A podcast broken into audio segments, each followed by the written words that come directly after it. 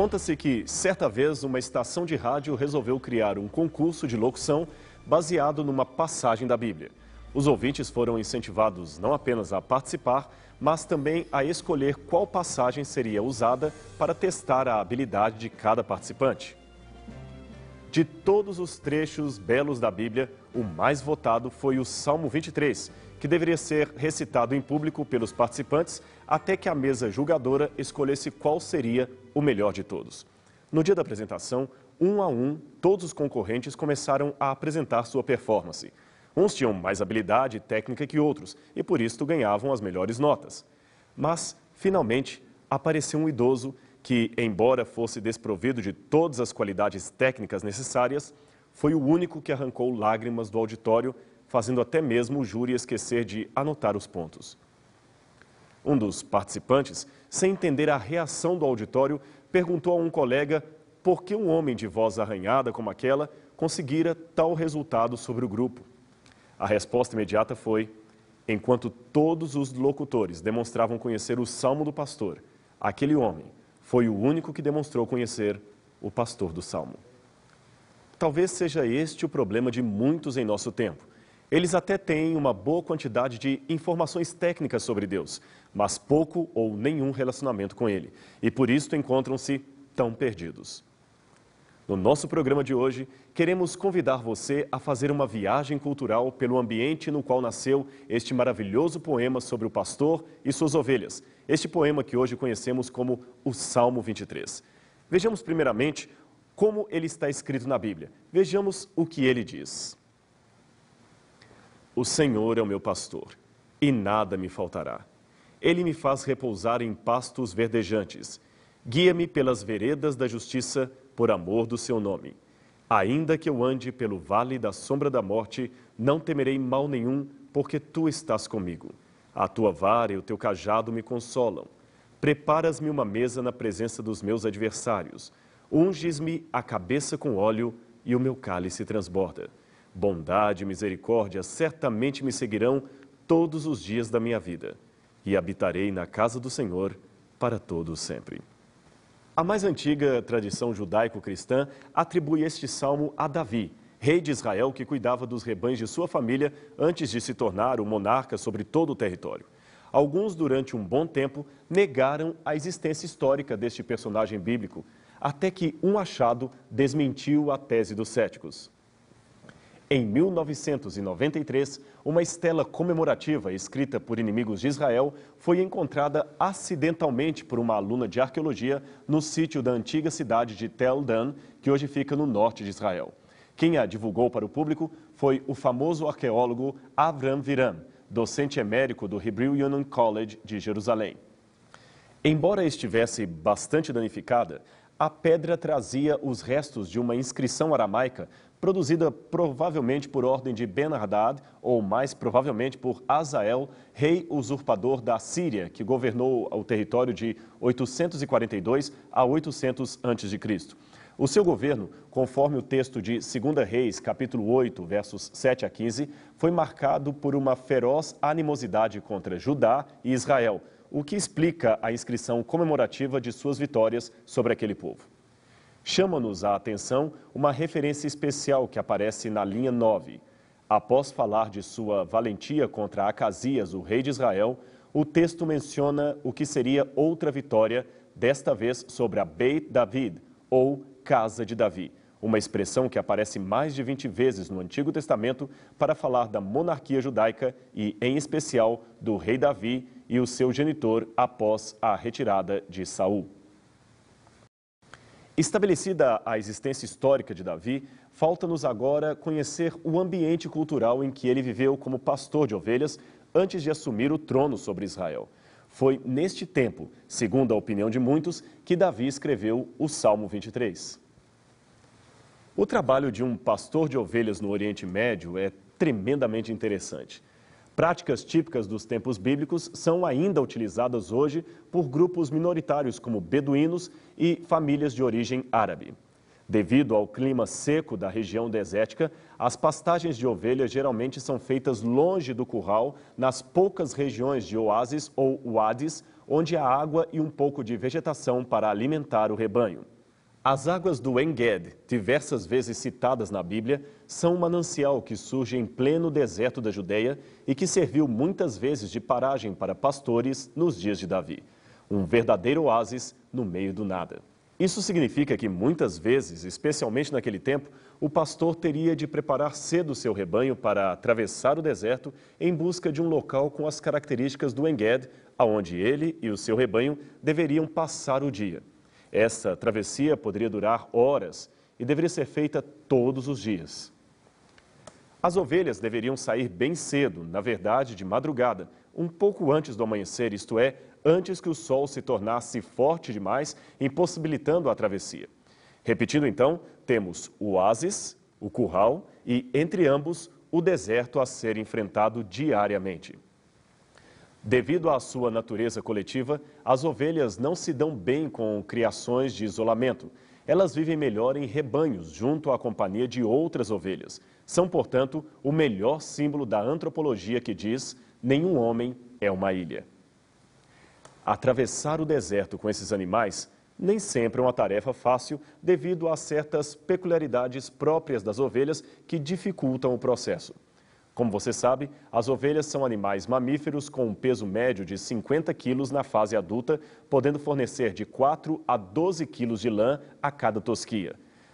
Mas é aonde para esta descrição técnica que inicia as peculiaridades vistas pelo pastor. É comum ver no Oriente Médio duas pessoas cuidando do rebanho, às vezes um jovem e um ancião, uma moça e um rapazinho adolescente, ou então uma criança como esta que encontramos cuidando de cabras no deserto de Baiuda, no Sudão.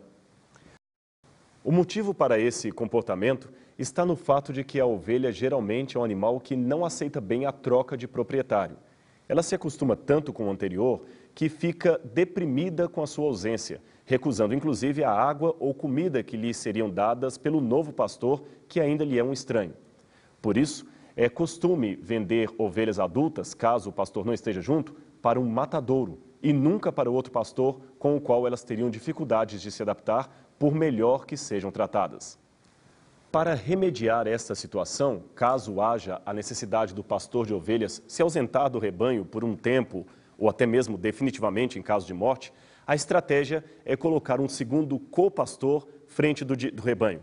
Então, as ovelhas, nesse caso, estariam acostumadas com esse e assim poderiam superar a ausência do primeiro. Como você vê, a relação pastor-ovelha é bem mais forte do que poderíamos imaginar. Daí a beleza de sermos considerados poeticamente ovelhas que podem chamar o seu Deus, o Deus Altíssimo, de o meu pastor, aquele que garante que nada me faltará. Aliás, uma breve análise na língua hebraica, o idioma original desse salmo, nos revela uma interessante surpresa. Quando o texto original diz Adonai Roi, está usando um título para Deus, um pronome de tratamento, uma forma de chamá-lo cujo sentido poderia ser vertido por Senhor, o meu pastor. E o complemento nada me faltará não tem originalmente o sentido de terei tudo o que desejo, conforme poderia se deduzir da tradução em português, mas sim de de nada terei falta, ainda que eu não tenha tudo. Seria como aquele provérbio que diz: Não tenho tudo que amo, mas amo tudo que tenho e isto me faz mais suprido do que todos os que julgam ter todas as coisas. Voltando a falar da ovinocultura oriental, outra coisa bastante marcante às ovelhas, de um modo geral, é o seu constante senso de medo, de terror. Elas praticamente não possuem elementos naturais de autodefesa, como garras, dentes afiados ou venenos. Logo, é provavelmente em virtude disto que elas têm medo de praticamente qualquer coisa, em alguns casos, até do seu próprio reflexo na água. O barulho das correntezas também pode assustá-las, e é por isso que, após a estafante travessia pelo deserto, o pastor deve conduzi-las às águas de descanso, isto é, águas que descansam e, ao mesmo tempo, águas que sejam tranquilas para não assustá-las a ponto de impedir que saciem sua sede. Isso é de fato muito curioso, não é mesmo? Imagine um tipo de animal que, mesmo diante de uma nascente de água, morre de sede apenas porque tem medo. Pois este é o comportamento muito semelhante a de todos nós. Exatamente, é semelhante ao comportamento humano. Afinal de contas, quantas pessoas há que perdem oportunidades de amor, carinho, vitória na vida apenas porque têm medo? Medo de amar, medo de servir, medo de se arriscar, medo de Deus. São como ovelhas, ovelhas sedentas, porém medrosas, que se tornam infelizes de tanto querer ser felizes. Certo beduíno, uma vez, explicou que, em algumas ocasiões, o pastor tem de pegar água com as próprias mãos e trazer até a boca da ovelha para que a mesma possa beber e não morrer de sede. Isso aumenta ainda mais o sentido do pastor aplicado a Deus, quando é dito que ele nos leva a águas tranquilas e refrigera nossa alma, mesmo em meio aos nossos infernos existenciais, mesmo em meio aos nossos temores. Imagine agora a aparente monotonia de um dia de atividade pastoril do Oriente Médio. Como você pode ver nesses típicos pastores palestinos, a sua tarefa é vigiar as ovelhas, não deixando que nenhum mal lhes aconteça e cuidando para que não passem necessidade. As roupas de um pastor não são as mais bonitas que uma pessoa pode ter e o sol escaldante do deserto castiga-lhes a pele todos os dias. Ele sabe que esta será novamente a sua rotina na manhã seguinte. Mas o pastor não se importa. Ele gosta do que faz e ama o seu rebanho. Esse comportamento ilustra muito bem algumas comparações que Cristo faz entre a sua pessoa e a figura de um pastor de ovelhas. Através desse contexto, amplia-se mais o sentido profundo das palavras de Cristo que certa vez declarou na Bíblia: Eu sou o bom pastor. O bom pastor dá a vida por suas ovelhas. João 10, verso 11. Cristo, com certeza, conviveu com muitos pastores de ovelhas numa sociedade que era predominantemente artesã e pastoril. O povo que o ouvia compreendeu de modo bem claro a comparação que ele fez ao equiparar o seu amor pela humanidade ao de um pastor pelo seu rebanho. Chega finalmente a tardinha e é hora de todos voltarem para o curral. O ideal é sair do momento em que não se pegue o escaldante sol do dia, nem o gelado vento da noite, que, pasmem, permeia as madrugadas do deserto, obrigando todos a se agasalharem muito bem. Foi talvez imaginando o caminho de volta ao aprisco que Davi compôs Ele me guia pelas veredas da justiça, por amor do seu nome. Isto quer dizer que Ele me leva por caminhos retos, não tortuosos. Com Ele estamos seguros de estar voltando para casa, estar de volta para o lar. Mas o texto abre espaço para a possibilidade de provações ao longo do caminho. Noutras palavras, a companhia do bom pastor oferece conforto e segurança, mas não garante uma paisagem constantemente tranquila. Existe a possibilidade de andar pelo vale da sombra da morte. Alguns comentaristas supõem que o Vale da Sombra da Morte, descrito no Salmo, seria um lugar real, geograficamente parecido com este que você está vendo em seu vídeo. Caminhos íngremes e apertados em meio às rochas que oferecem muitos riscos para a vida do rebanho, desde o ataque de animais que ficavam nos penhascos até mesmo a queda em meio ao terreno bastante escorregadio. Por isso o nome Vale da Sombra da Morte, isto é, os vales em que há constante risco de vida. Mas se esse trajeto era inevitável para poder voltar então para casa, por que não enfrentá-lo? E como fazer para que animais tão medrosos como as ovelhas atravessassem uma região tão difícil e tão perigosa como esta? Bem, neste ponto, alguns pastores desenvolveram uma técnica de adestramento bastante curiosa, bastante inusitada. Eles cantam ou tocam para que as ovelhas, ao som de sua voz, se acalmem. Elas então formam uma fila indiana, exatamente como esta que você está vendo, e passam através do lugar perigoso. Isto não é incrível?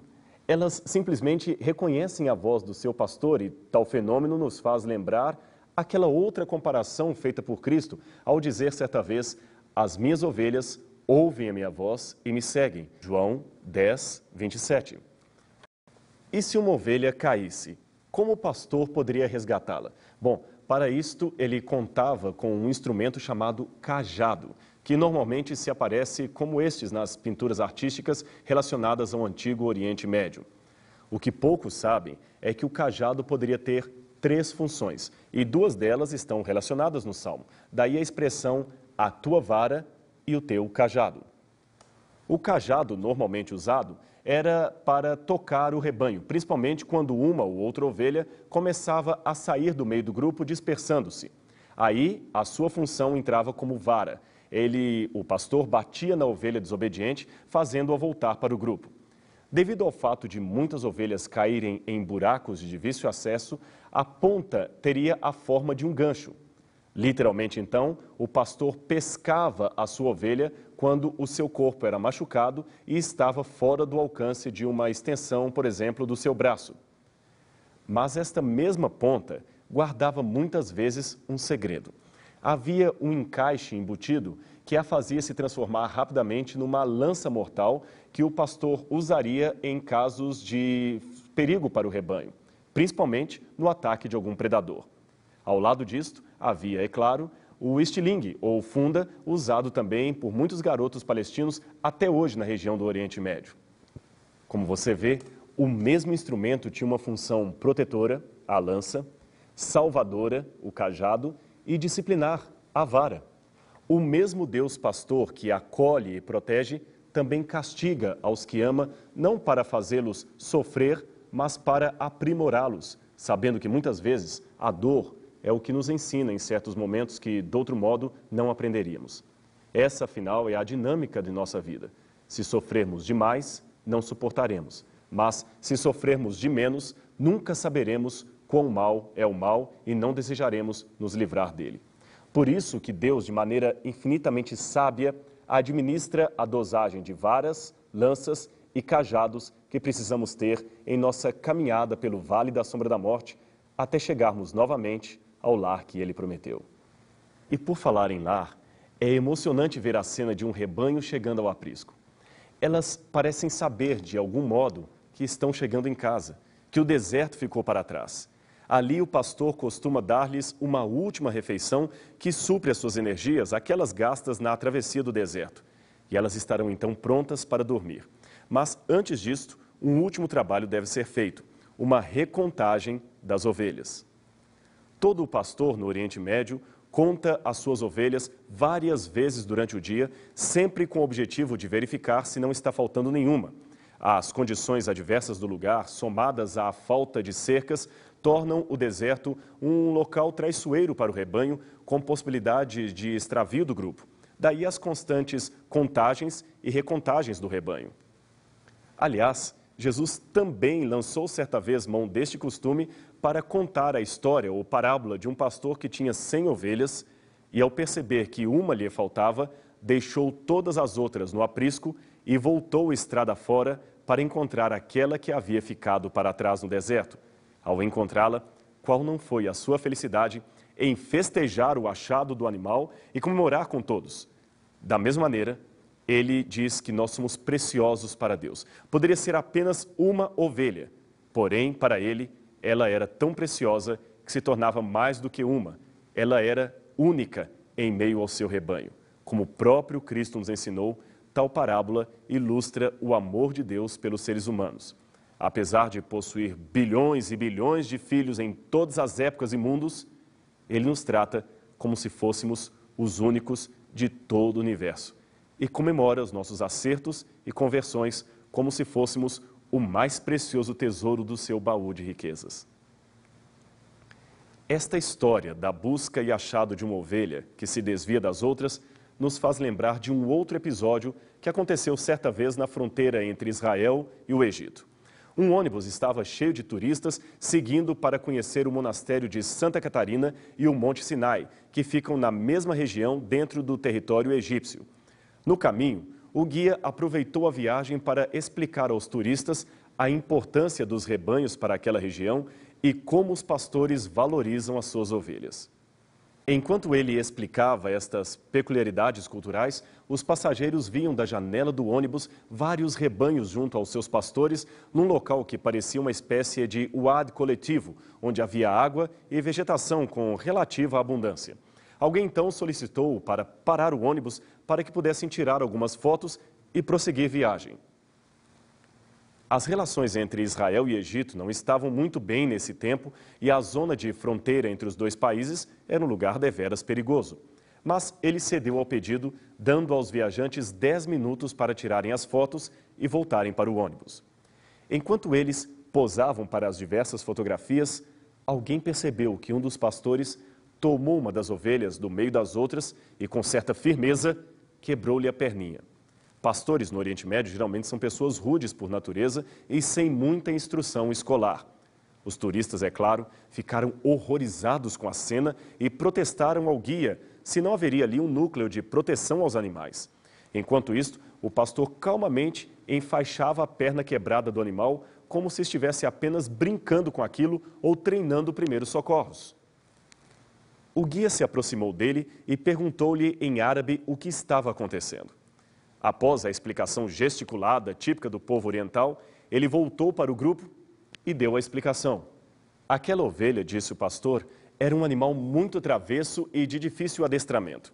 Ela era a única que não obedecia à sua voz e sempre fugia do meio das outras. Nem mesmo o cão pastor dava conta dela. Um dia, continuou ele, ela ficou desaparecida por três semanas e quase morreu. Noutra vez, foi resgatada por um amigo e, nesta última, uma cobra venenosa quase a picou, não fosse a chegada urgente do pastor. Muitos, continuou ele, haviam aconselhado-o a vender o animal para o abate, se livrar dele, pois estava dando muito prejuízo com veterinários e medicamentos depois de ter a sua lã danificada devido à peripécia pelo deserto. A lã ficava, nesse caso, cheia de gravetos e carrapichos, tornando-se inapropriada para a tosquia. Mas aquele pastor gostava do pequeno e teimoso animal. Por isso, pensou em quebrar-lhe a perna para sua própria segurança, pois assim não conseguiria mais escapar do grupo, fugindo para longe. Dói mais em mim do que nela, concluiu o pastor, mas eu tenho de fazer isto para sua própria segurança. O único problema é que a partir dali, enquanto todas as ovelhas iam caminhando no trajeto entre o oásis e o aprisco, aquela teria de ser carregada em todo o percurso. Ter um pastor que nos cuida é mais do que ter um pensamento positivo ou um otimismo mental é sentir-se literalmente amparado, protegido por alguém que verdadeiramente nos ama. E como isto faz bem à alma e refrigera o nosso ser ao atravessarmos o caótico deserto dessa existência. Afinal, ele nos fornece oásis que aliviam a nossa travessia e garantem que todo sofrimento, por mais duro que seja, será passageiro, pois um dia, sim, um dia, habitaremos para sempre na sua casa, não será apenas por um tempo, mas para todo sempre. Nós ao lado do bom pastor.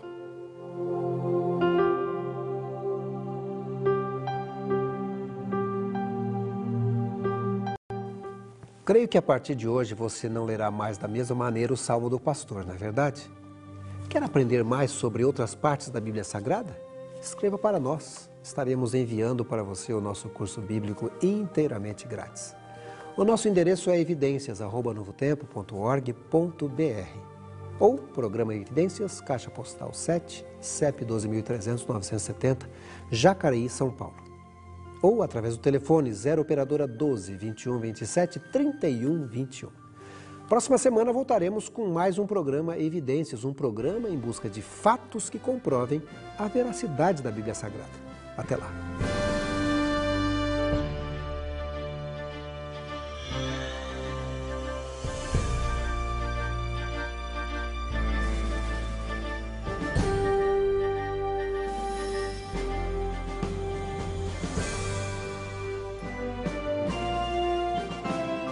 Este programa tem o apoio cultural do NASP, Centro Universitário Adventista de São Paulo, em parceria com a TV Novo Tempo.